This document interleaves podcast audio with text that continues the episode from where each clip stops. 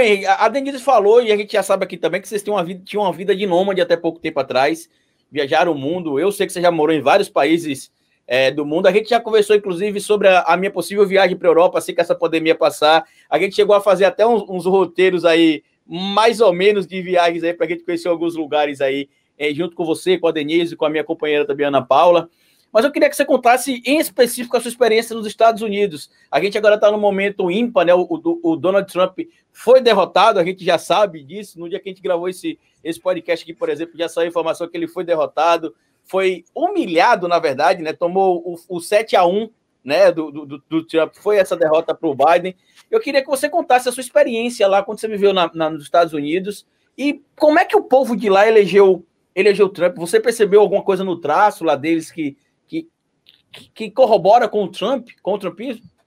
É, então, a gente foi para lá, né? A gente foi para ser imigrante mesmo, né? Para trabalhar duro lá. A gente não foi para ser burguês. Eu, nem eu, nem a Denise, a gente vem de lá de burguês. A gente vem de. Minha mãe é professora de escola pública, né? Aposentada agora. A família da Denise também eh, tem, tinha sua trajetória, suas dificuldades ali. Então, ninguém aqui é burguês mas a gente teve a sorte de conseguir, né? A minha irmã era comissária, como eu falei, então eu consegui o visto para os Estados Unidos graças à minha irmã, que ela queria me pagar uma viagem para Disney. Eu falei, porra, não quero ir para Disney, que se foda Disney, meu. Tipo, eu sou nerd, eu sou nerd, né? É, ela me deu o dinheiro e comprei o um piano, sabe? Eu não queria para Disney, mas eu tirei o visto para os Estados Unidos, né? E, e, a Denise, graças ao trabalho dela como comissária, também tinha o visto. Então a gente tinha o visto e a gente estava fudido. A, gente, a Denise tinha a empresa dela tinha ido para falência, né? Eu, eu, desempregado, esperando ser chamado para o concurso de professor lá no, Paraná, a gente fudido, vendi um piano para pagar lá nossas dívidas, lá para pagar a passagem, essas coisas. A irmã dela emprestou uma grana, a gente foi junto para todo mundo lá para os Estados Unidos para tentar a vida, né?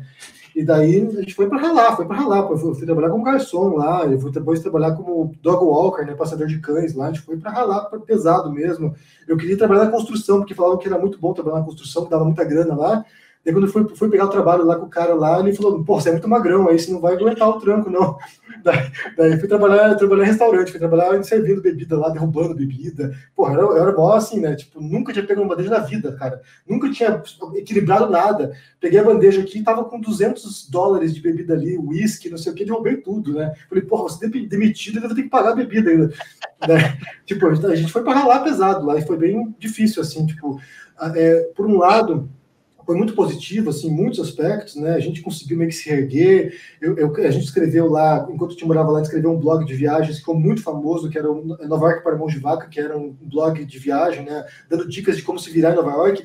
E surgiu a ideia de escrever esse blog porque a gente tava fudido mesmo. A gente não era mão de vaca porque a gente queria ser mão de vaca. A gente era mão de vaca porque a gente não tinha como comprar as coisas. A gente tinha que ir no, no restaurante barato, a gente tinha que ir no museu de graça, a gente tinha que fazer as coisas de graça. Não era o lifestyle, era o real life, né? Pois é, pois é. Não, e é muito engraçado porque a gente achava que a gente fosse chegar a um público que fosse mão de vaca também, né? Um público fudido, né? Tipo, sem grana. E a gente foi chegar em juiz, foi chegar em advogado, foi chegar em engenheiro da Petrobras, sabe? E o pessoal queria, queria comprar mais, eles não queriam economizar, eles queriam gastar mais dinheiro, só que comprar mais bagulho, né? Comprar mais roupa, mais coisa de marca. Então, assim, foi bem interessante isso nesse sentido. Mas, por outro lado, é um estilo de vida muito consumista, sabe? Tudo em torno de dinheiro, tudo em torno de ganhar e gastar dinheiro. E, e, assim, você compra uma televisão de plasma, né? na época de plasma que era assim a, a foda, né? Agora, agora é LCD, mas você compra uma televisão de plasma lá de 50 polegadas e você não tem dinheiro para ir no médico, sabe? Porque é muito caro o médico, não tem saúde privada, é, sabe? Depois mudou um pouco lá na saúde, saúde pública, mas não tem, você tinha que pagar. É, então, assim, era, você tinha acesso supérfluo, mas não tinha acesso essencial. E isso é uma coisa que nos chocava bastante. Então, assim, então esse foi o aspecto. Né? A gente foi ter uma vida de imigrante real, não foi uma vida de sabe, de supermodelo ou de jogador de futebol. Tipo, ter uma vida de trabalhador braçal. E, e isso para mim foi muito importante para ver assim uma realidade dura lá do americano, do imigrante. Gente foi morar em Nova York e assim a gente convivia com os imigrantes lá. E tem uma, uma, uma, vasta massa de imigrantes, pessoas do mundo inteiro, né? Pô, foi a primeira, foi a primeira vez da vida que eu vi um afegão. Eu fui lá numa, num lugar comprar comida, o cara do Afeganistão, falei, porra, o cara do Afeganistão aqui, fui conversar com o cara, perguntar como é que é o negócio, como é que ele chegou lá, né? Sabe? Então, assim, era abrir os horizontes, ver o mundo, ver as pessoas reais, e para mim foi muito importante isso.